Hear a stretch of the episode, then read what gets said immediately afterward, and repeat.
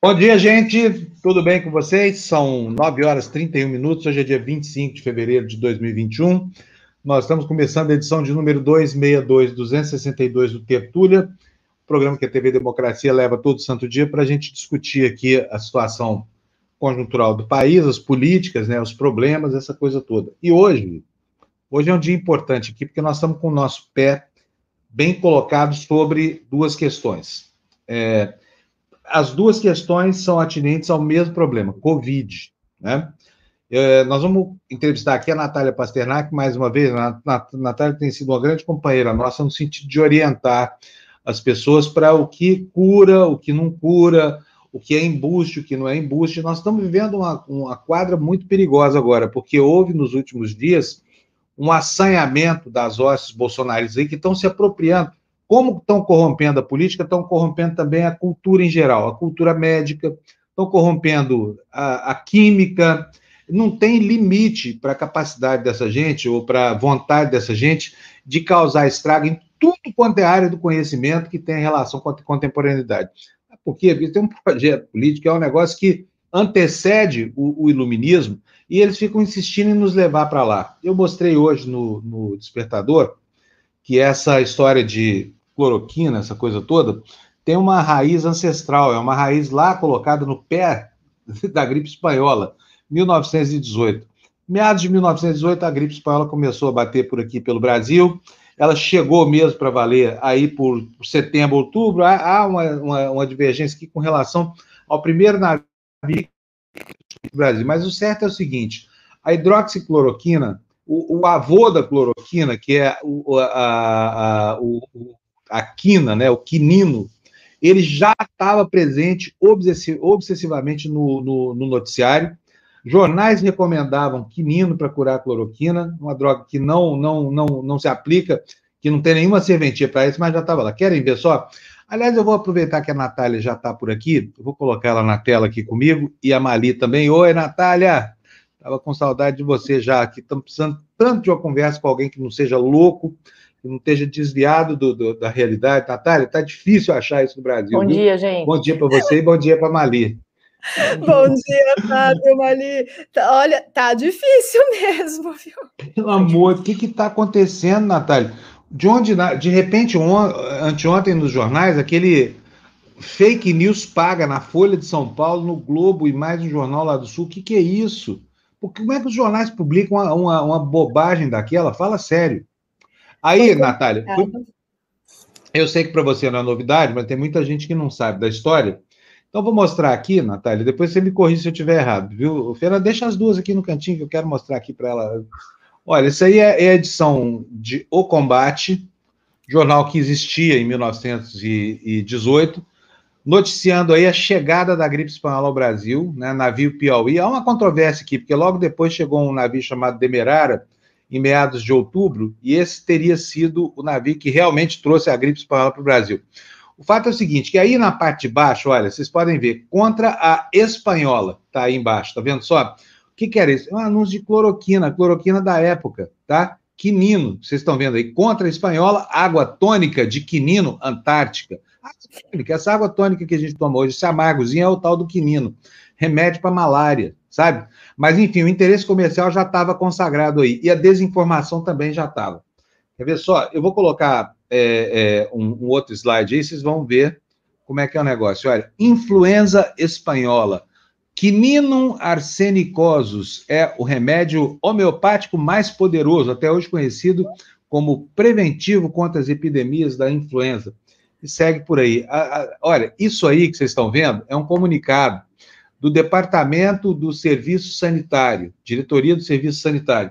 Eu coloquei duas versões aí, por quê? Porque eles foram publicados como primeiro como um anúncio mesmo dos jornais e depois o, o jornal Estado de São Paulo encampou essas orientações e passou a repetir isso para que o povo se tratasse e prevenisse contra a gripe espanhola. Estamos falando de outubro de 1918, 100 anos atrás. Então, qual era a orientação pública que a imprensa obviamente, porque o cabedal de informações da época era muito menor que hoje, é, passava para as pessoas. Evitar aglomerações, principalmente à noite. Não fazer visita. Aí vem a, aqui começa já a crendice que foi ressuscitada pelo bolsonarismo. Tomar cuidados higiênicos com o nariz e a garganta, inalações de vaselina mentolada, gargarejos com água e sal, com água iodada, com ácido cítrico, tanino e infusões contendo tanino, folhas de goiabeira e outros. Aí vem, olha, tomar como preventivo internamente qualquer sal de quinino nas doses de 25 a 50 centigramas por dia, de preferência no momento das refeições. Então, assim, o charlatanismo já estava instaurado aí. Mas neste momento da história, por quê? Porque não havia informação científica, sabe, gente? É por isso. E aí o bolsonarismo vai lá ao século XX, comecinho, ressuscita isso, e o que é pior é o seguinte: na época, já havia a polêmica sobre a ausência de efeitos da cloroquina, ou da, do quinino, o avô da cloroquina. Porque não havia comprovação de que aquilo atuasse preventivamente. A sorte do Brasil é que o Brasil, por suas condições sanitárias péssimas, acabou é, tendo um, um, uma, uma consequência um pouco mais, mais suave do contato com o, o, vírus da gripe espanhola, com o vírus da influenza. Por quê? Porque o Brasil tinha tido a epidemia de influenza no finalzinho do século XIX. 1880, 1889, houve uma epidemia recorrente, ficou anos e anos aqui aumentando a imunidade da população. Quando chegou a influenza da gripe espanhola, as pessoas estavam com o organismo mais preparado. E aí o desastre aqui não foi tão grande quanto foi na Europa, porque lá tinha miséria, privação, estava em pleno pós-guerra. Inclusive, viu, Natália? Fiquei espantado de saber, na época, eu lendo os jornais da época aqui, o, o Estadão, o Brasil mandou para a Europa uma comissão composta por 30 médicos, o Brasil ficou todo orgulhoso. E na época do começo da gripe espanhola no Brasil, o noticiário estava dominado por essa história de, de, que, ah, uma comissão médica brasileira vai lá, 30 médicos. O navio aportou no porto da África, morreram cinco de gripe, de gripe espanhola. Olha só que loucura. E aí de lá brota essa história toda de quinino, de cloroquina, de não sei o que mais. Como pode uma crendice assim tão estupidamente falsa atravessar um século para ser ressuscitada agora, não é não? Fábio, uh, essa história ela tá super bem contada. Não sei se, se foi daí que você pegou ou se você conhece já o livro da Lilia Schwartz, a Bailarina da Morte, que conta toda a história da gripe espanhola no Brasil, inclusive fazendo essa comparação com os dias atuais. E, e não é só o caso da cloroquina que tem essas semelhanças assim absurdas. O negacionismo da pandemia na época da gripe espanhola foi muito parecido com o que a gente viu hoje, só que naquela época eles, eles acabaram se ligando que o problema era sério em tempo de combatê-lo. Mas você vê, ela conta a história de como a gripe chegou e, e, como foi descendo né, do Nordeste, chega, chegando pelos portos do Nordeste e descendo, e a reação de cada estado. Então, uh, eu, eu não lembro agora se foi Pernambuco, qual estado que foi, eu não quero falar besteira aqui, mas vale a pena dar uma olhada no livro. Teve um estado que, inclusive, inventou uma doença nova só para dizer que não era de gripe que as pessoas estavam morrendo. Inventou outra doença, deu outro nome e falou: não, aqui não tem gripe, né? Porque não queria que as pessoas deixassem de ir para lá. Uh, teve uma competição portuária também, não queria que os, que, que os, navios parassem de aportar, então não podia dizer que tinha gripe ali. Uh, teve uma negação também da pandemia à medida que ela foi, da, da epidemia de gripe espanhola, à medida que ela foi descendo para o sudeste, para o sul. Então, em São Paulo, as pessoas falavam: ah, imagina, isso nunca vai chegar aqui, não vai subir o Planalto, o clima é diferente. Quando ainda estava na Europa também, essa história de ah, não vai chegar no Brasil porque aqui o clima é tropical, o vírus não vai resistir. Então, muito do que a gente viu acontecer agora já aconteceu há 100 anos e parece que a gente não, não aprendeu nada com a história. A gente repetiu os mesmos erros, o mesmo negacionismo e até a cloroquina. Pois é, agora Gente, você se, sabe, Se isso adiantar, então eu que tomo gin tônica há séculos, tô bem, né? Super, Mali. pois é, agora olha só, o que acontece é o seguinte: aí vem um grupo apócrifo é, para os jornais, publica um manifesto completamente falso, cheio de, de falsificações, que é aquele documento, usando inclusive duas faculdades que os médicos têm, entre elas a da medicina compassiva. O que é a medicina compassiva, gente? Aquela que se faz por compaixão. Quando o cara não tem mais nenhuma expectativa de tratamento, está sofrendo um câncer terminal, alguma coisa assim, pede uma garrafada, o médico está autorizado a dar a garrafada para ele, ainda que saiba que aquilo não vai fazer efeito terapêutico nenhum, porque o paciente está desenganado, essa coisa toda. Isso é medicina compassiva. É, eu queria é, é, ler é, vou, vou trazer daqui do documento de ontem, porque eles dizem o seguinte, que o artigo 302 do Código de Ética Médica autoriza, obriga os médicos a fazer qualquer tipo de tratamento cientificamente comprovado quando não houver profilaxia, essa coisa toda. Mas é, ele traz esse artigo do Código de Ética, traz a expressão cientificamente comprovado, né, Natália? Não é qualquer coisa. Cientificamente comprovado, né? Ah, o pai de santo lá diz que é bom, o pai Joaquim diz que pode dar. Ou o doutor Chico Humberto diz que pode dar. Não é assim, né, Natália? Não, com certeza, Fábio, e ainda mais no caso da própria hidroxicloroquina, é, a gente já tem comprovação científica de que não funciona, não é falta de comprovação científica, não é falta de evidência ou falta de estudos, não. A gente já tem estudos robustos, replicados e, e feitos em, em, em multicêntricos, então feitos no mundo inteiro, estudos grandes que mostram que a hidroxicloroquina e a cloroquina não funcionam para Covid-19. A gente já tem a resposta negativa. Então, realmente não faz nenhum sentido. O, o anúncio pago, e saiu em diversos jornais, uh, foi um grande desserviço ao trabalho que nós fazemos aqui, que vocês fazem como mídia, que eu faço como comunicadora de ciência, e, e que é muito frustrante, porque sai nos mesmos veículos onde a gente publica e publica de graça com, e, e, e faz isso com muita boa vontade para poder informar a população.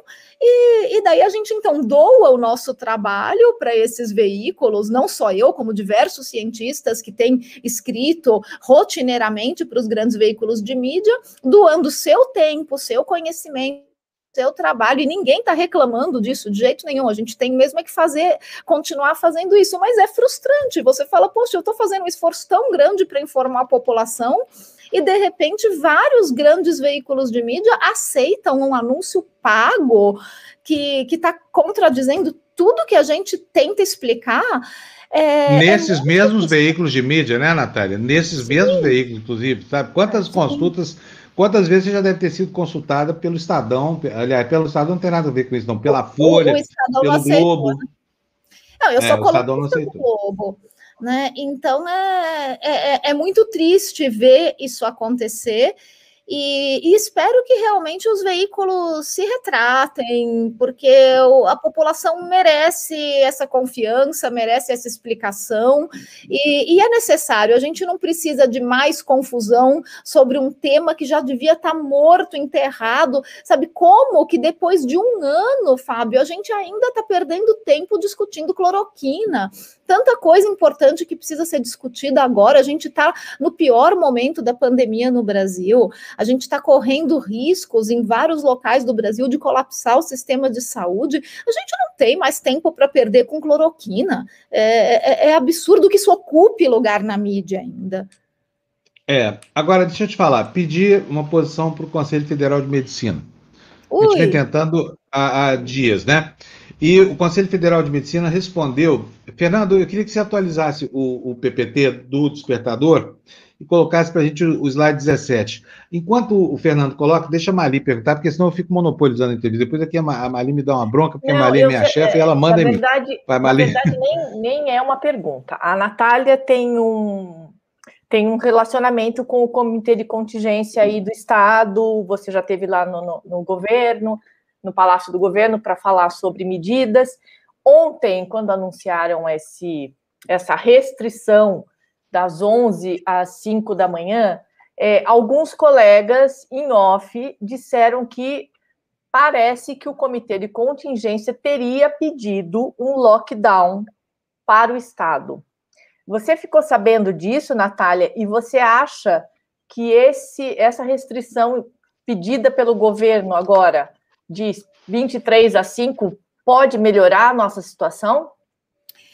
Uh, Mali, eu não tenho nenhuma relação institucional com o Comitê de Contingência do Governo do Estado, tá? Quando eu estive lá no Instituto Butantan para ajudar na comunicação da uhum. Coronavac, eu simplesmente realmente fui oferecer a minha ajuda para tentar comunicado uma maneira mais efetiva com a população, uma vacina que estava sendo divulgada, que estava sofrendo muito com marketing negativo e que é uma boa vacina e precisava ser divulgada da maneira adequada. Então, esse é o meu papel como presidente do Instituto Questão de Ciência que, que eu represento e eu fui lá cumprir esse papel. Então, eu não tenho, infelizmente, nenhuma maneira de ter informações aí sigilosas ou de dentro. Uh, não faço a menor ideia do que, que o comitê sugeriu ou deixou de sugerir para o governador. Uh, o que eu posso dizer sobre a medida em si, a medida que foi implementada, de lockdown das 11 da noite até as 5 da manhã, é que ela só pode ser efetiva para reduzir mobilidade de atividades que acontecem nesse horário. Então, vai ser o quê? Vai ser balada? Vai ser baile funk? Muita gente no Twitter me marcou e falou: olha, né, uh, na periferia realmente acontecem muitos bailes funk que começam bem nesse horário e varam à noite, vão até 5 da manhã. Então, poderia servir para isso, mas daí fica a dúvida, né, Mali, se, esses, eh, se essas atividades elas já não são irregulares de qualquer maneira, então eh, precisa de lockdown para você fiscalizar um baile funk, que é uma aglomeração que não deveria estar acontecendo e que também está atrapalhando a lei do silêncio. Então, eh, já são atividades irregulares que a prefeitura deveria fiscalizar e fechar. Hum, a gente não precisa de lockdown para isso, a gente precisa uh, cumprir a lei que já existe.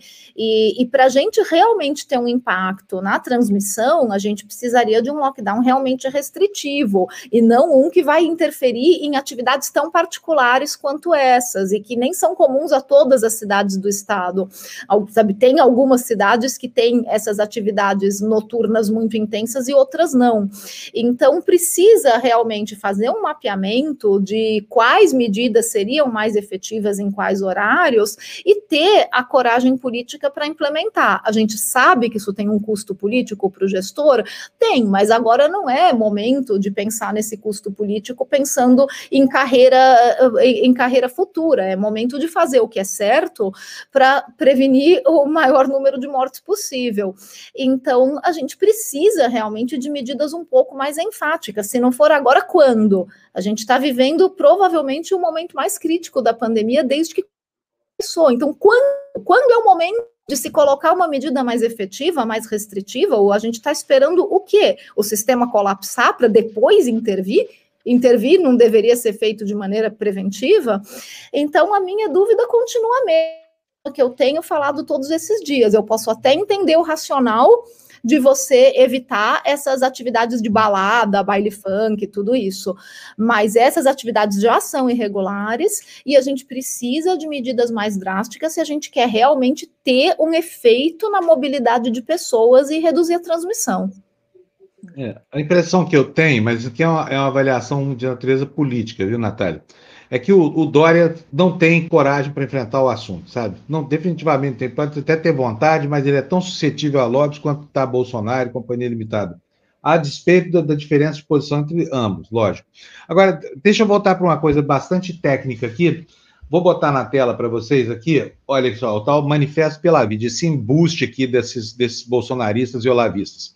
O que, que diz a primeira fundamentação deles? Está aí no alto, aí à direita da página, ele diz o seguinte: olha, Segundo o artigo 32 do Código de Ética Médica, é considerada infração grave deixar de usar todos os meios disponíveis para a promoção da saúde e da, é, como é que é mesmo? Da promoção de saúde e de prevenção, diagnóstico e tratamento de doenças cientificamente reconhecidos. E aí os embusteiros, os charlatões que assinam essa peça de ficção aqui, usam isso aqui para dizer que ah, nós somos obrigados a receitar a cloroquina. Queria que você falasse primeiro sobre isso.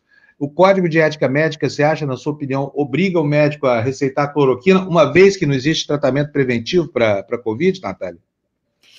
De jeito nenhum, Fábio. E lembrando só, e eu tenho que deixar isso claro aqui, eu não sou médica, tá, gente? Então, uhum. o que eu falar aqui é minha opinião como cientista.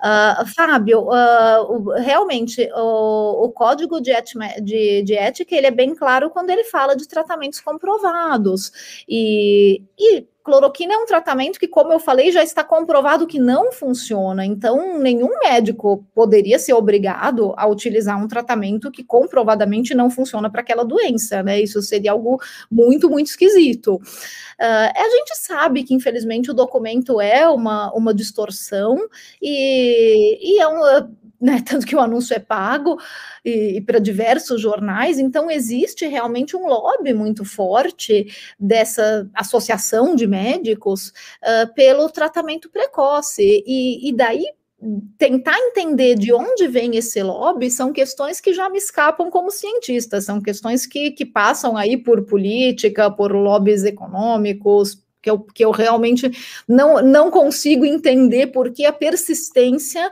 no Brasil, depois de um ano, quando todo o resto do mundo já desencanou da cloroquina e a gente continua aqui nessa insistência maluca. Aí, Natália, tem mais um trechinho aqui que eu quero, quero a, sua, a sua avaliação. Lembrando sempre, a Natália realmente não é médica, mas ela é cientista. Ela, ela é uma guardiã dos valores da ciência, tá, gente? Infelizmente, nós chegamos num tempo que a, a ciência está equiparada à, à religião no nível de crença da sociedade. Mas vamos lá, vou botar aqui na tela para vocês Segundo argumento está aí, olha, é, no terceiro parágrafo, aí, tá, começa aí. O artigo 32 da seção C da Declaração de Helsinki, o parecer 4 2020 do Conselho Federal de Medicina, respectivamente, deixam bem clara a necessidade de ação do médico diante de situações atípicas como a atual. Vamos ver se deixa mesmo, tá? O que, que ele diz? O que, que diz esse regulamento que aqui esse documento alude aqui? Quando métodos profiláticos e terapêuticos comprovados não existirem ou forem ineficazes, o médico, com o consentimento informado do paciente, deve ser livre para utilizar medidas profiláticas, diagnósticas e terapêuticas não comprovadas, tá? Agora preste atenção, em que situações? Ou, olha só, ou inovadoras, se no seu julgamento esta ofereça esperança de salvar vida, restabelecimento da saúde e alívio do sofrimento. Queria saber se cloroquina e ivermectina oferece esperança concreta de salvar a vida, oferece alívio ou qualquer outra ou qualquer conforto aos pacientes de Covid, Natália? Não, Fábio, de novo, é, é, é, uma distorção de uma questão compassiva, como você já tinha colocado antes. E, e é, é, é uma distorção, inclusive, do da capacidade do médico de tratar a Covid. É como se estivesse dizendo que o médico que não receitar cloroquina não fez nada pelo seu paciente, o que é uma ofensa aos médicos, enfermeiros e todos os profissionais de saúde que têm feito um excelente trabalho e que tiveram um grande aprendizado no ano passado das técnicas de UTI, que, que essas sim salvam vidas. Então, ninguém que chega num hospital que precisa, porventura, ser hospitalizado para Covid-19 e que precisa, infelizmente, estar numa UTI, ser entubado, ninguém está largado à própria sorte. Esse é um argumento que os cloroquiners têm usado no ano passado, que é um argumento muito ofensivo para os médicos. É como se eles estivessem sendo negligentes com seus pacientes, recusando o tratamento.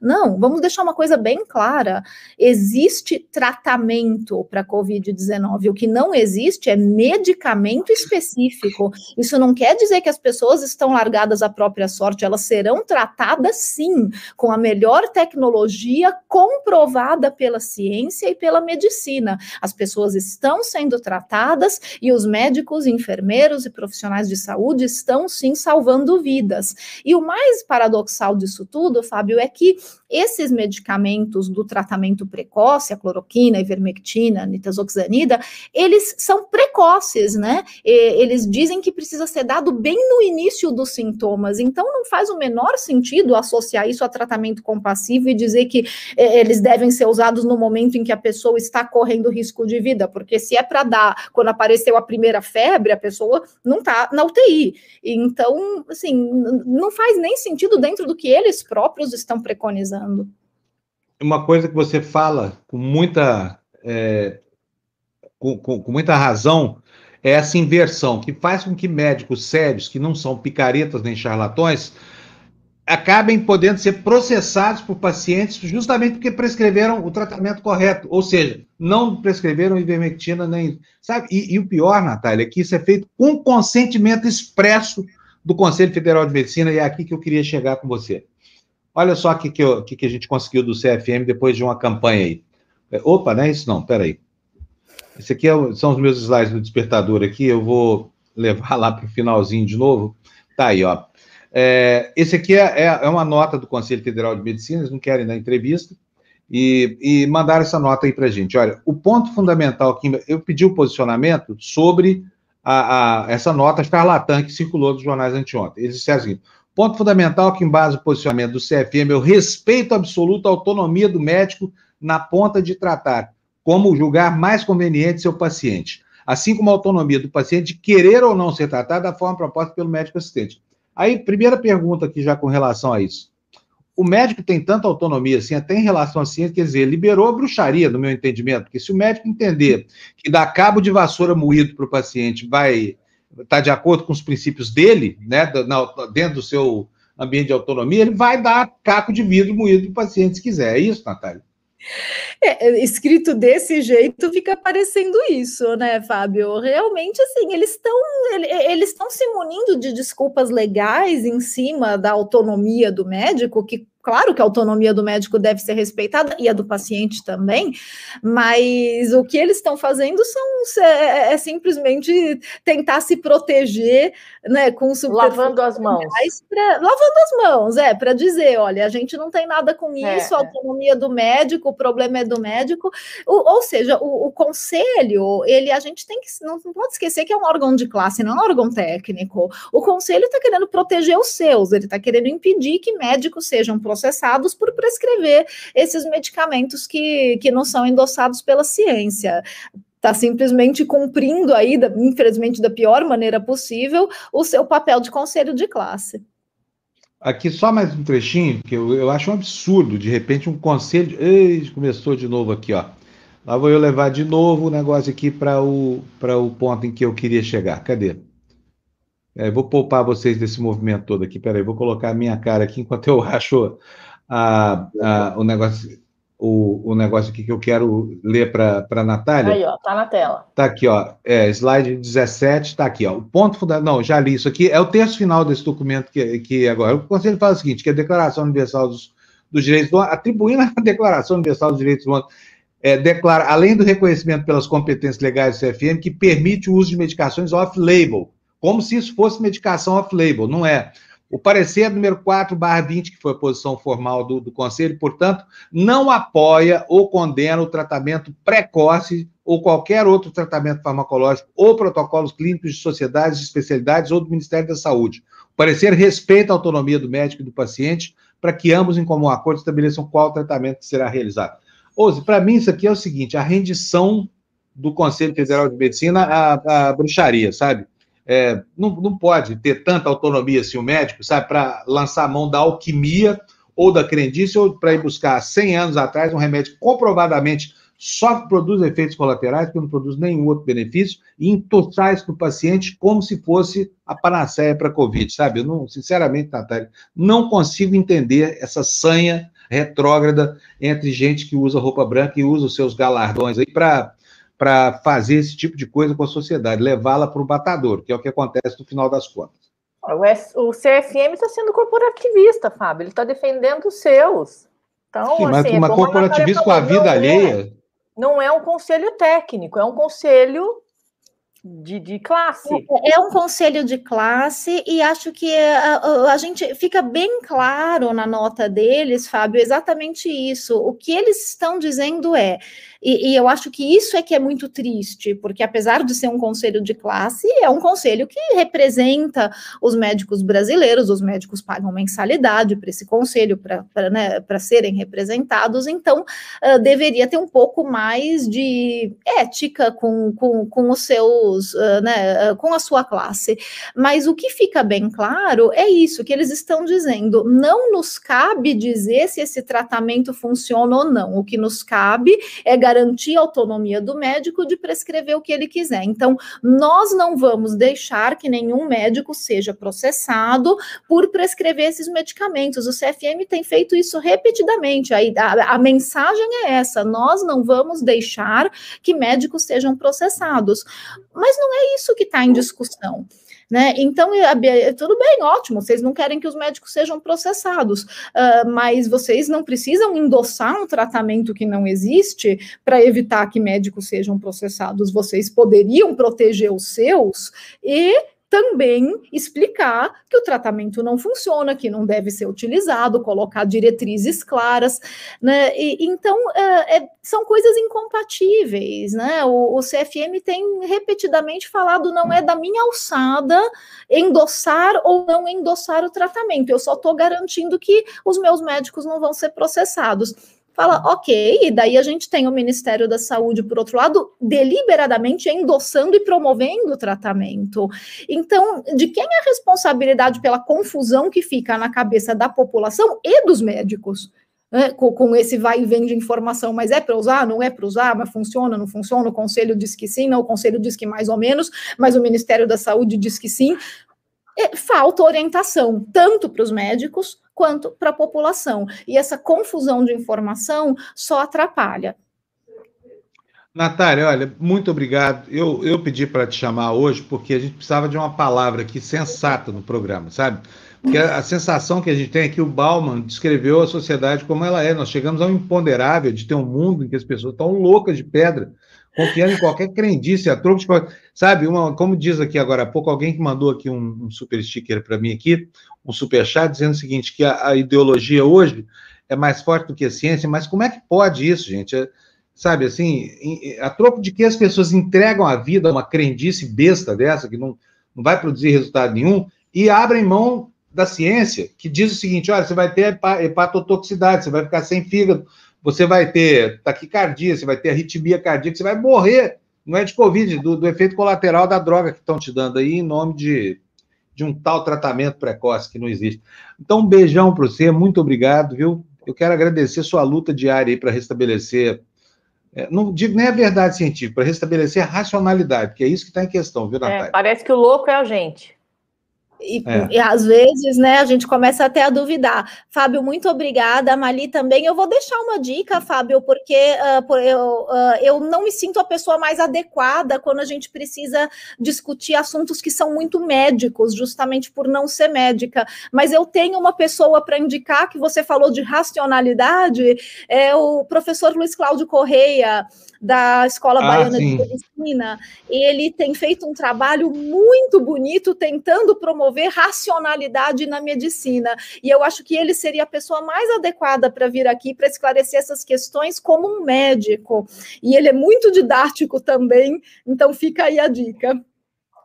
Muito obrigado, Natália. Só, só anotou ali o nome do médico? Anotei eu, eu conheço o trabalho dele, ele tem realmente tem, ele tem reposto o assunto da locomotiva nos trilhos. Natália, um beijão para você. Muito obrigado. Beijo, viu? Natália. Até a próxima. Boa noite. Obrigada. Tchau, tchau. Bom, não vai acabar o assunto aqui. Eu estou trazendo aqui um médico super sério, médico sério. Aqui o doutor Unai Tupinambás. Tudo bem, doutor? Unai, quanto tempo? o doutor dia. Unai esteve aqui com a gente no comecinho da, da, da, TV Democracia. Depois não voltou mais, né? O senhor não brigou com a gente, não, né? Você não convidou? Então, mas foi culpa da Bruna e da Malia, foi culpa da Malia aqui, ó. Tá. Ó, aqui, ó. doutor Nair, mas não foi falta de precisar do senhor aqui, viu? Não. Porque a cada dia que passa, a gente estava falando aqui, o senhor estava vendo a entrevista com a, com a Natália, né? A coisa está descambando mais e, e, chega um momento em que é aquela hora do, do alienista em que você começa a pensar, mas quem é que é o doido? É o médico que do hospício que está trancando a população inteira ou é a população inteira que está sendo trancafiada no hospício, entendeu? É um, é um dilema terrível, porque o, o, momento que nós estamos vivendo é um momento muito. Eu acabei de brigar com um primo meu aqui, que eu amo de paixão, porque ele está defendendo que os médicos possam é, receitar gargarejo, nebulização com bicarbonato, essa besteirada toda, que só expõe a população, que faz o cara ficar tendente a acreditar que ele está livre do risco de se contaminar. Quando a gente está vendo que não é isso, né? E, e os necrotérios e as UTIs estão ficando super sobrecarregadas a ponto de não ter mais capacidade de escoar a demanda. Isso. Difícil demais. Tempo estranho, né, doutor? Ah, Conta para é. nós como é que está a situação. Eu vi um alerta do senhor outro dia falando, pintando um quadro horroroso aí na internet. É, é eu isso, acho né? Que, é, então, veja, eu acho que o Brasil agora ele vai virou, né? com a, com a, chegada da vacina no hemisfério norte, tem ver os dados de Israel, os dados já da, os dados da Inglaterra, e já começa a ter alguma repercussão nos Estados Unidos também. A Europa, infelizmente, a Europa continental, infelizmente, está um pouco atrasada. Você vê que a vacina consegue é, é, barrar, né, o mundo inteiro está reduzindo os casos de Covid é, de forma lenta, é verdade. No Brasil está em ascensão. Ontem foram 62 mil, mil casos, né? a nossa média móvel está acima de 50 mil, a nossa média diária de mortes é mais de mil. Né? Em 45 dias atingimos 50 mil mortes em 45 dias. Gastamos 45 dias para chegar 200 mil para 250 mil mortes. E quando você vai ver, eu tenho um grupo de, de, de discussão com os colegas de Manaus, da Fiocruz de Manaus, lá todo mundo usou, usou é, profilaxia ou tratamento precoce, né? Não existe, né? Assim, claro que essa posição do, do CFM é extremamente triste, e eu acho que nós estamos jogando a lata do lixo, é, o método científico, acho que o médico está jogando a lata do lixo, o método científico, não são o médico, mas entidades médicas, né? Eu acho que tem a ver com a história da medicina, sabe? Eu acho que essa história da gente ter, a medicina ter começado há milhões, dezenas de anos antes do método científico, acho que como que se o método fosse, a medicina pudesse andar paralelo ao método científico o método científico, e tem nessa fala né, de autonomia do médico, é uma fala absurda.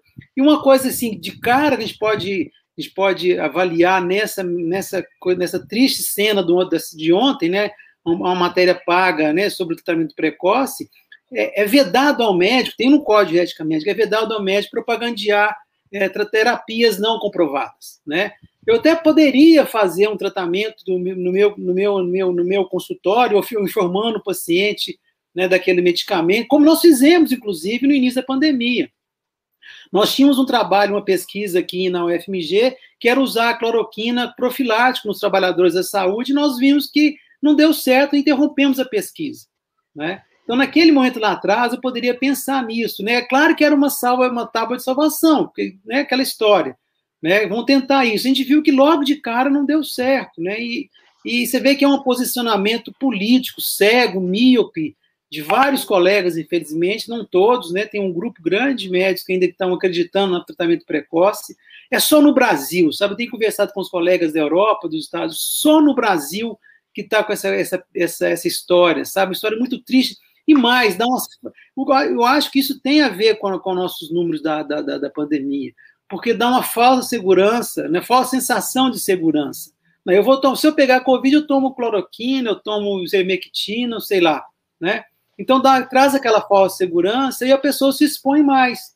Né? Então você vê que, que é muito triste a situação que estamos vivendo e, infelizmente, com uma parcela da categoria dos médicos, favorecendo esse cenário cada vez mais catastrófico, acho que nós teremos ainda um semestre, talvez um ano muito duro. Nós vamos, nós vamos ver o quê? Nós vamos ver a Europa, Estados Unidos na descendência, alguns países da América Latina né, na descendência, e o Brasil né, é, é, decolando, né, mantendo uma estabilidade lá em cima, porque por conta da, do atraso da vacina, e mais, né, nós vamos começar agora o outono, final de março agora começa o outono, e eu não estou vendo campanha de vacinação para a influenza. Então, vejam, nós temos um cenário perfeito para a tempestade perfeita, vamos dizer assim, né? Nós não temos campanha de vacinação para a influenza, não temos talvez seringa para a influenza, é, nós temos a população pressionando para voltar, né, como se fosse possível voltar ao normal, é, um ano todo parado, né, e as pessoas começando a sair agora, assim, de forma totalmente desorganizada, então eu acredito que vai ser um cenário de terra arrasada, e mais, né, e no Brasil inteiro, é um colapso nacional, eu acho que a gente corre o risco de entrar em um colapso nacional do sistema de saúde, vocês veem, né, norte, nordeste, sudeste, o sul, o que uma, Belo Horizonte hoje é uma ilha, né, no meio desse mar revolto. Nós estamos aqui com uma taxa de ocupação abaixo de 65%. A gente está mais ou menos tranquilo, mas não sabe até quando nós vamos ficar nessa situação.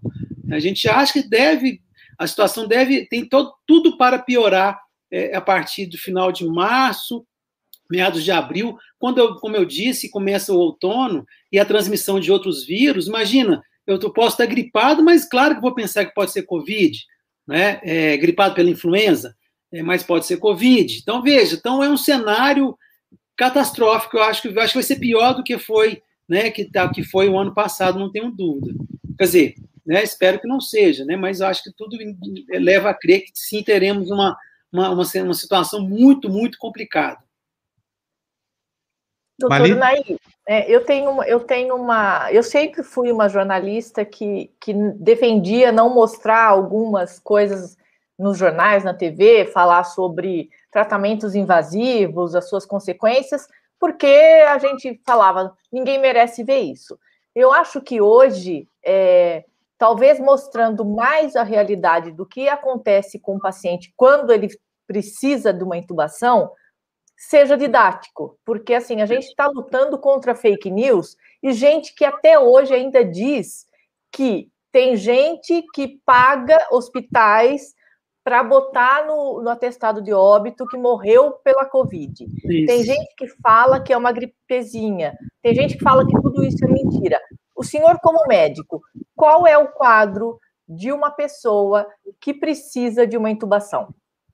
Olha, assim, é, é, muito triste. Você vê uma pessoa. E mais, né? Tem a tubação, tem a pronação, a gente coloca paciente virado de bruxo para poder ventilar melhor o seu pulmão, é, é, entubar durante, às vezes, semanas, né? Aí tem que fazer a traqueostomia, que é passar o tubo, né? Tirar da boca e passar pelo, fazer, um, fazer uma cirurgia aqui na traqueia direto é realmente é um quadro muito complicado. E, e, essas pessoas, não só as pessoas com a Covid, mas pessoas que ficam entubadas durante muito tempo e conseguem sair com vida depois desse, desse período no CTI, elas sempre vão ter uma sequela. Sempre assim, a maioria delas tem uma sequela, uma, uma recuperação ainda mais lenta, por conta do estado que ela teve durante daquela, daquela situação que ela viveu no CTI. Então, ela sai de alta, assim, ela, ela, quando ela, mesmo que ela sai de alta do hospital, ela leva assim, seis meses a um ano para recuperar a força muscular, tem problemas cognitivos, né? ela, ela começa a ter esquecimento, tem esquecimentos, tem várias coisas, a gente chama de, no caso da COVID, COVID longa, né? Então, assim, a recupera, quando ela recupera, lembrando que a mortalidade é muito alta, então de 30% a 40%, dependendo de qual hospital. Então, você imagina, de 30% a 40% de mortalidade é muito alta, mesmo que você entube, né? Você seja entubado melhor, no melhor hospital, enfim. Então a situação não é, não é muito feliz, não é muito, não é uma cena muito bonita de se ver, não, sabe? Assim, e as pessoas têm o problema, sabe, Maria, que tem a, a negação é tão grande, as pessoas vivem, estão vivendo. Eu acho que nós estamos no mundo, acho que né, o Panuzzi falou do, da, do Balma, falava dessa pós-verdade, desse mundo fluido, desse, dessa loucura que é essa, essa modernidade, essa pós-modernidade, as pessoas estão vivendo no mundo paralelo elas não estão, elas estão no mundo paralelo, assim, é difícil de entender. Eu acho que é um grupo pequeno, talvez 30% da população, um pouco mais, um pouco menos, um pouco menos, que é essa população que ainda dá o apoio ao, ao representante máximo da nação, eu acho que ela vive no mundo paralelo e não sai daquela bolha, né? Ela acha que aquilo que o hospital mostra, é, o caixão está cheio de pedra, enfim, é uma loucura. Então, assim, eu acho uma insanidade, é difícil, eu acho que isso cansa mais. Eu acho que a nossa tragédia maior está nisso, né? Sair dessa sinuca de bico, ela está sendo uma situação, está sendo uma, questão muito difícil. Eu não vejo, realmente eu não vejo uma saída né, para essa geração né, no Brasil, sabe? Infelizmente, né, o primo irmão nosso da, da, dessa loucura, ele não foi reeleito na, na, nos Estados Unidos, mas nós corremos o risco disso aqui perpetuar durante quanto tempo, né? Então, acho que agora, e tem um trabalho muito interessante vocês devem ter visto, saiu dia 20 de janeiro, da professora Deise Ventura, da Faculdade de Saúde Pública da USP, ela mostrando que as, as, os atos e as normativas né, do governo federal, ela, ela, foi, ela, ela foi assim, ela, havia uma, uma, uma, uma intencionalidade né, de deixar o vírus circular no Brasil. Nessa, a postura, os atos né, que foram feitos pelo Ministério, pelo governo federal, ele tinha essa intencionalidade. Então, é, a gente não pode falar que o, que o, que o nosso representante, né, ele é louco, ele é burro, ele é. Não, ele é, era uma política de governo, né, mesmo que fosse para deixar o vírus circular e ter aquela imunidade de grupo ou de barra rebanho, mas a intencionalidade era deixar o vírus circular naquela perspectiva de que voltaria ao normal. Né? O exemplo que nós temos, além do Brasil, foi a Suécia. Claro que a Suécia é outro, outra, outra característica, característica socioeconômica, demográfica, e lá deu super errado, né? Inclusive, foram a imprensa e pediu desculpas né, pela postura equivocada de alguns pesquisadores naquele momento lá atrás. E o Brasil insiste nisso. Né? O, o governo federal insiste nessa postura de deixar a coisa, né, promover aglomeração, não uso da máscara, enfim. Eu acho que a gente está numa situação, é uma calamidade pública, uma, é, uma, é uma, uma crise não sanitária, é uma crise humanitária, e isso vai se, como eu disse, eu acho que vai perpetuar esse ano. Né? Nós não vamos sair, mesmo que a vacina, se a vacina começar a chegar de forma mais intensa, a partir de junho, espero, né, que tem mais 100 milhões de doses aí a partir de junho, é, a gente só vai ter res, uma, uma, uma, um reflexo da vacinação no nosso verão, lá para outubro, novembro, no final, de, no final da primavera, vai começar a ter uma, uma, uma, uma, um reflexo da vacinação se começar em junho, né, mas em grande escala. Então, nosso cenário, infelizmente, é um cenário ainda que é um cenário muito duro, muito difícil. Eu acho que nós chegaremos né, a 300 mil, 500 mil mortes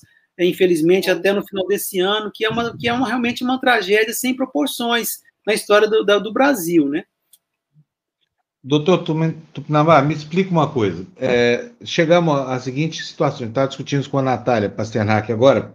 O médico que tem um comportamento é, convergente com o pensamento científico está sujeito a ser desacreditado pelo paciente que, induzido por essa onda de informações falsas sobre cloroquina e vermectina, pode exigir o tratamento, é, o tal do tratamento profilático, que não existe. Assim, eu não gosto chamar de tratamento profilático. Tá, pode exigir do médico o embuste. E aí, se o médico não, não é, corroborar com isso, que não colaborar com isso, ele fica sujeito a ser processado. Como é que resolve essa situação? Como é que o profissional de saúde vai conviver com esse dilema? Olha, eu acho pouco difícil. É difícil esse médico ser processado, sabe? Assim, que esse paciente quer quer, quer a receita, esse médico, né, ele seguindo os preceitos da ciência, dos conhecimentos, ele ser processado. Pode dar um dor de cabeça para ele, né? Caso assim, esse paciente leve essa, essa questão à frente, né?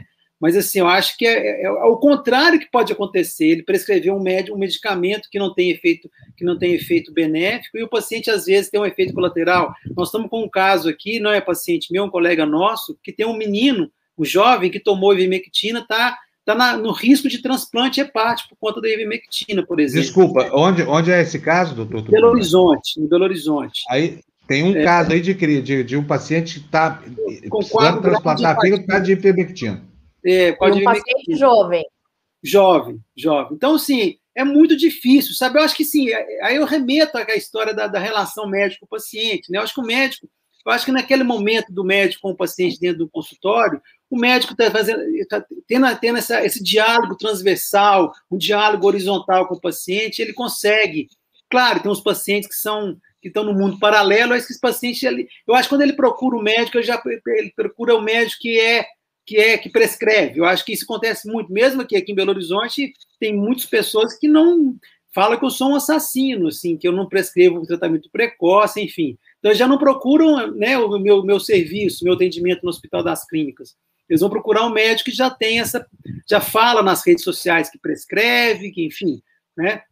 Mas um paciente que está lá na dúvida, quando você tem um diálogo, eu acho que isso é legal isso, sabe? Esse diálogo que a gente tem tentado fazer com, com, com, a, com a população, divulgação científica de forma clara, transparente, horizontalizada, né? Eu acho que esse diálogo, essa troca de informação, informação correta de, de, de, das universidades, estudos de pesquisa, eu acho que isso pode convencer a grande maioria dos, das pessoas. E só tem um dado, eu gosto, eu sempre cito esse dado, foi feito na, na, na Europa e nos Estados Unidos, de cada 10 pessoas né, que, que, que não tomariam a vacina da Covid por conta de medo, enfim, né, apenas 10%, apenas uma, uma pessoa desses 10%, depois 10%, eles são negacionistas raiz, vamos dizer assim. Os outros 9% têm uma dúvida legítima. Eu acho que a população tem uma dúvida legítima quanto ao uso dos medicamentos, quanto ao uso da vacina, mas nessa conversa, nessa, nessa troca de informação com a população, com, com cada indivíduo que procura assistência à saúde, eu acho que essa conversa franca, ela consegue convencer 90% desses que são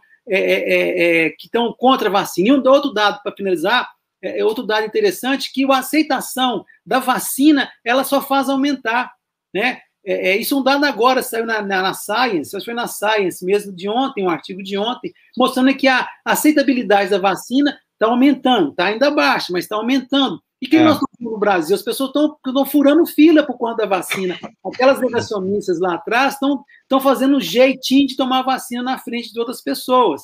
Então, vai, acho que é, é, esse negacionismo da vacina e tal, e do medicamento, a gente consegue combatê-lo né, de uma certa, até uma certa forma. O raiz, o negacionista raiz, ele é minoria, felizmente. Pois é. é agora, é, é, esse comportamento insidioso que o senhor falou, primeiro o cara é contra a vacina. Faz pressão, faz movimento, não sei o que mais. Abusa do direito de dizer que vai usar cloroquina, essa coisa daí. Vem a vacina com essa dificuldade toda de obter dose, essa coisa toda, por causa da, da, da, da inépcia do, do governo federal. E aí, quando chega, o sujeito que era anti-vacina vai para a ponta da fila, subornando, dando jeito, tropeçando, essa coisa toda, mas é de matar de raiva a gente isso, não é isso? E, e depois fala assim: ah, não, isso, isso, é culpa só das elites que Não é culpa das elites porcaria nenhuma, isso é culpa da gente mesmo, sabe? Uhum. Nós somos um povo mal educado, um povo que não sabe respeitar o próximo, que não pensa de maneira solidária, que cultiva um egoísmo multissecular. É duro, viu, doutor Tupinambá? Imagino como é que é para vocês aí na linha de frente, viu, lidando com um quadro cultural tão horroroso desse. É. Se a gente olhar no espelho mesmo e olhar as nossas imperfeições, olha, nós vamos ver que nós, como um povo, Somos um lixo, sério mesmo. A gente não tem minimamente um pingo de solidariedade, nada disso. Puder, passa por cima do vizinho, do filho, da mãe. o que aconteceu com o Bolsonaro, que é botou a mãe no fogo com o negócio da carteira de vacinação? Uma fraude daquela? E não é só. Sim. Eu acho também que é uma crise meio que civilizatória que a gente está vendo. Porque, por exemplo, na, na, minha cidade natal, que era Araraquara, tem um lockdown lockdown mesmo, não pode sair para nada, polícia na rua. Se você for à farmácia, você tem que estar com a receita ali. E nas redes, as pessoas estão brigando pelo direito delas de ir trabalhar, de ir ao supermercado e dizendo que o prefeito, que é do PT, está fazendo isso para ganhar dinheiro. Ou seja, as pessoas não estão preocupadas nem com a vida delas, não é, é só do próximo. Então, assim, tem muita, muito mais loucura nesse quadro. A pessoa pode morrer e está pedindo por isso. Uhum. É o triste. É. Uma situação complexa, muito complexa. É. Eu, eu acho que isso vem desde 2013, né? A cisão do país começa lá em 2013, com aquela conversa mole, vem o lava, lava-jatismo, traz, criminalizou a política, criminalizou um certo uma, uma certa asa né, do, do partido político, criou essa cisão, criou um mundo paralelo, criou as fake news. Esse presidente foi eleito por conta de fake news, né, e fica por isso mesmo, né? Assim, eu acho que vai demorar uma geração para o Brasil tentar sair dessa enrascada, sabe? Eu acho que a situação nossa é uma situação muito, muito mais complexa do mundo. Tanto é que o Brasil é o pior país né, para se viver em termos de Covid né, assim, no ranking, no ranking que foi feito pela OMS, acho que, acho que não foi a OMS, mas esqueci qual foi a entidade. O Brasil é o pior país no enfrentamento da Covid por conta disso. Tem esse processo civilizatório que a gente deixou, né, deixou para trás esse processo civilizatório. A gente estava no processo civilizatório, as pessoas, sim, total falta de empatia. Na verdade, é um país escravocrata, né? 380 anos de escravidão, poucos, poucos, não tem o quê? Tem quantos anos nós estamos sem, sem a escravidão, mas ainda existe a escravidão, existe ainda a, o desprezo pelo outro, né? O desprezo pelo, pelo outro, ainda mais pelo outro de cor, né? Então, assim, é uma situação muito difícil mesmo, uma situação que a gente vai ter que demorar um, um tempo para poder sair dessa, dessa, dessa toleira que nós nos metemos, né? É isso aí. Bom, doutor Tupinambá, obrigado. Viu? Felizmente ainda tem médicos que, que pensam como o senhor, não são poucos, mas são menos estridentes, né? Porque os médicos olavistas realmente são, são, são muitos ou fazem muito barulho, a ponto de provocar uma distorção desse tamanho, assim, uma distorção completa no, no, no, no ritual da relação do médico com o paciente, da relação do médico com a ciência, essa coisa toda, né, a ponto de transtornar a, a, discussão a esse nível, em que o médico que tem uma postura séria e correta acaba sendo prejudicado porque fica sob desconfiança do paciente de que não está agindo. É, é, o fim da picada isso. É então, um abração, muito obrigado. Olha, a, a Bruna, vai entrar, a Bruna vai entrar em contato com o senhor para pegar indicações dessa família do, do transplantado de fígado, porque ah. eu quero mostrar esse caso aqui na TV Democracia, tá bom? Ah, então ela daqui a pouco está entrando em contato. Um abração, vamos voltar mais aqui, senhor, a sua opinião é muito importante, a gente respeita muito, então vamos tá tratar tá de voltar mais aqui, tá bom? Um abraço. Tchau, doutor. Tchau, obrigado. obrigado. Tchau. tchau. É, Marli, se a gente conseguir isso amanhã, porque seria muito bom a gente ter aqui, porque a gente tem falado isso aqui todo o tempo. A Merck, que é o fabricante, vocês querem ver só? Eu, eu peguei aqui agora há pouco a, a, a nota da Merck, vou colocar para vocês aqui, vou dividir a tela. Obviamente que está em inglês, eu vou tentar traduzir aqui para vocês. Cadê? Está aqui. Vamos compartilhar a tela. Olha só isso, Marli. Isso aqui é o comunicado da Merck, que é o fabricante da ivermectina, né? Ela está dizendo o seguinte: vou tentar aumentar aqui para você. Conhecido como MSD, ela mesma, Merck Sharp que é, que é o nome do laboratório, fora dos Estados Unidos e do Canadá, afirmou sua posição a respeito do uso da ivermectina durante a pandemia. É, os cientistas da companhia continuam carinhosamente, cuidadosamente examinando as descobertas de todos os estudos emergentes sobre ivermectina no tratamento da Covid-19 para checar a sua evidência e a eficácia e segurança. Mas o mais importante notar, diz aqui, olha, é importante notar que até agora, né, nossas análises identificaram o seguinte, ó, no científico, não, sem bases científicas para uma terapia potencial com efeitos contra a Covid-19 nos estudos pré-clínicos. Sem, sem evidência significativa para atividade clínica ou eficácia clínica em pacientes com, com a doença da Covid-19. E uma preocupação com a falta de dados sobre a segurança na maior parte dos estudos. Isso aqui é o dono do remédio, tá? É o dono da ivermectina, o maior interessado do mundo em vender essa, essa droga, que não é para a Covid, não faz efeito contra a Covid. Pode tomar litros de ivermectina que não vai acontecer nada. Agora, Ou pior, como nos disse o doutor ter, Tupinambá... É. Não, é, não vai como nos disse nada doutor contra a Covid, temos o risco de ter efeitos é. colaterais graves. Até isso, ele deixa aí pronto. Exatamente. Então, aqui, ó, o fabricante está dizendo, de novo, bota aí na tela, Fernando, por favor. Bota na tela o meu slide aqui. Isso, vamos lá, olha. Não há base científica para uma terapia potencial com efeitos potenciais contra a Covid-19 nos estudos pré-clínicos, sem evidência significativa de atividade clínica ou eficácia clínica em pacientes com a doença da Covid-19 e uma preocupação com a falta de segurança e dados na maioria dos estudos. Dados, falta uma, uma, uma preocupante falta de dados de informação na maioria dos estudos. Ou seja, se o dono do boi está dizendo que o boi é bravo, não adianta você ir lá e fazer carinho no curral, entendeu? Não adianta. O remédio, infelizmente, até eu até adoraria que servisse, mas não serve para nada. Não serve para isso. A cloroquina é a mesma coisa. Tem gente aí tendo arritmia cardíaca, tendo problema cardíaco, porque tomou essa porcaria aí. E isso os cloroquinas não falam, né? Não falam da quantidade de gente que está baixando no hospital aí com o coração arrebentado ou então com, com o fígado.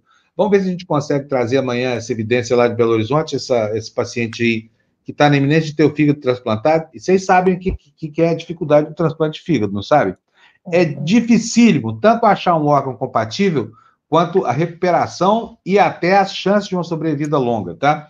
Desejo sorte para essa pessoa aí, mas é saiba é que a ivermectina, que é jovem, né? Que, que, segundo o doutor Tupinambá, está aí precisando de um transplante de fígado. Ou seja, está entre a vida e a morte. Essa é a situação de quem precisa de um transplante de fígado. Bom, deixa eu agradecer aqui as contribuições de hoje, pedir desculpa para vocês, porque hoje eu nem parei aqui para falar das mensagens do lado. Olha, foram muitas aqui. É, Fernando, tela cheia para me ajudar, por favor. Bem cheio, Ana mesmo. Vamos ver. Rita Franco nos mandou um sticker de super reais. Rita ganhou, gastou um dinheiro com a gente hoje enorme. Rita, obrigado para você mais uma vez. Super obrigado, tá bom? Renata Paturalski nos mandou cinco reais, dizendo aqui, São Bernardo do Campo, aulas suspensas pelo prefeito, mais professor do Estado deve ir à escola. Sem alunos trabalhar online em salas de informática cheias ou com equipe própria, que absurdo! Ê, Dória, mas tu é covarde pra caramba, bicho. Parecia tão galante essa coisa toda, não é nada, viu? É a mesma coisa. Você e Bolsonaro são feitos da mesma matéria. Rafael Martins está nos dando parabéns aqui pela excelente entrevista, pelo excelente jornalismo, nos mandou 7,50. Rafael, brigadíssimo para você. Janaína Miranda, que me ajuda todo santo dia, está pedindo aqui, por favor, esclareça a mobilização com bicarbonato de sódio e a água oxigenada tem algum efeito virucida. Tem vídeo de médico recomendando essa prática para prevenção do tratamento contra o Covid. Janaína, eu vou te contar um segredinho, tá? O médico que está fazendo isso é meu tio, irmão da minha mãe. É uma vergonha para mim ter que falar isso aqui. Mas, enfim, família a gente não escolhe. Cadu Lacerda, vamos ver, Cadu Lacerda em cima está dizendo: olha, este texto é asqueroso, puxa saco de todos os médicos alegando apoiar a qualquer coisa que eles façam após um acerto com o paciente e cai fora do tema. Isso mesmo, Cadu, é exatamente isso. Obrigado pelos seus cinco reais, viu, Cadu? A Janaína corrige aqui dizendo que a nebulização é exatamente isso, nebulização com, com olha, não faz mal nenhum, mas também não faz bem nenhum. Se quiser fazer nebulização com bicarbonato de sódio, pode fazer na sua casa, não vai adiantar nada, zero. Talvez vai suba um pouco a sua pressão, porque o que me diz. É, pode limpar aí, mas não vai te livrar da Covid. Faz a nebulização sabendo que você continua tão exposto quanto. Aí você não vai na balada, não vai na festa, né, não vai trabalhar sem necessidade, não vai andar sem máscara. E aí sim você resolve o problema da ameaça da Covid. Rogério Matias se tornou membro do canal. Eu agradeço muito a sua chegada aqui, Rogério. Para nós é uma alegria quando alguém faz isso. Obrigadíssima. A Érica, a Érica Ferrari nos manda um super chat, um super sticker de dois reais. Érica, super obrigado. E eu falo aqui todo santo dia, Mali. A Mali sabe direitinho o que, que é isso. O valor não importa, tá? Importa a intenção de doar. A gente faz as contas depois, uns dão menos, outros dão mais, a gente com isso vai fechando o nosso mês aqui. Então, qualquer doação, quando eu digo que a gente está aceitando moedas, como os flautistas do metrô, não é brincadeira, não. Manda suas moedas para nós, que elas vão fazer uma baita diferença aqui. Não precisa ser uma grande doação. Se você puder, eventualmente, fazer uma doação de valor maior, maravilha, vai nos ajudar mais ainda, mas o seu gesto não é mensurado aqui pelo tamanho pelo valor da sua doação. E a Letícia Leão nos mandou 10 reais e está dizendo aqui: o Naí é uma honra tê-lo como médico, professor e pesquisador na UFMG e no Comitê de Contingenciamento da Covid em Minas Gerais. Isso é bonito de ver, hein, Letícia? Uhum. Muito obrigado por ter nos, nos, mandado aí seus 10 reais e também essa mensagem. A minha querida Rosali Serra, que está lá naquele inferno de Porto Seguro, capital brasileira da Covid, está mandando dezão para a gente pela fala do doutor Unaí Tupinambás. Ele precisa voltar, mas precisa mesmo. Nós vamos trazer mais ele aqui. Eu, é que é tanta fonte que a gente acaba né, perdendo a referência assim. Mas o doutor Pimanambás é um médico seríssimo, ele vai estar sempre por aqui, né, Mali?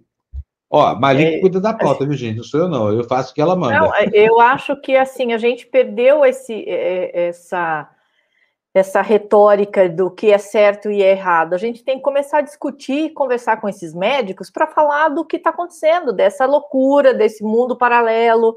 Talvez discutindo isso incansavelmente, a gente atinge alguém, porque eu acho que já é quase uma batalha perdida quando os grandes jornais botam uma fake news ali por dinheiro. Então, o que, que a gente vai fazer? A não ser mostrar a vida real. É isso. É. É isso aí. Bom, gente, é isso aí. Com nebulização, sem nebulização, espero que vocês não façam uso do ozônio retal, porque é meio traumático, assim, não estou falando nem de, de preconceito de natureza sexual, não, mas olha, o prefeito de lá de Itajaí, vocês viram o que aconteceu com ele, não? E que talvez um dos cloroquinas mais exaltados, um dos, como é que chama isso, Maria? Ozoners, é isso? Ozoners. Ozoners, é um dos ozônios mais exaltados. Ó, tava Ozônios retais. metendo a mão lá no orçamento. Entre um ozônio retal e outro. Pois a gente acha que deu notícia aqui anteontem, saiu nos jornais aí, mas tá, tá bem complicada a situação do prefeitinho de Itajaí lá, hein? Não é só o ozônio que ele estava enfiando no, da população, não, hein, gente? Estava enfiando uma, os boletos lá também. Ai, ai, ai. Assim vamos terminando nossa tertúlia de hoje. Maria, alguma coisa para nós, não? Não. Só, não? Só continuar Olha... nessa nossa, nessa água mole em pedra dura. É isso que eu quero fazer. É isso Vir aí. aqui todo dia trazer gente lúcida e tentar tentar descobrir o que está acontecendo com o mundo. Muito bom, o nosso papel é esse mesmo, né? É, é. E aqui o nosso queridíssimo Luiz Tadeu Santos com a nossa programação de hoje. Meio-dia tem Fura Bolha na TV Democracia, Eduardo Moreira, Souza, Carlos de Mendes, Florestan Fernandes, Júnior e Fábio Panunzi, que sou eu.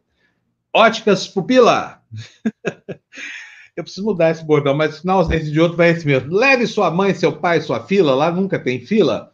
Você paga baratinho, não precisa nem ser filho do Roberto Marinho. Óticas Pila, Rua Adoc Lobo, 1307, sala 22, a galeria do antigo Cine Vitrine.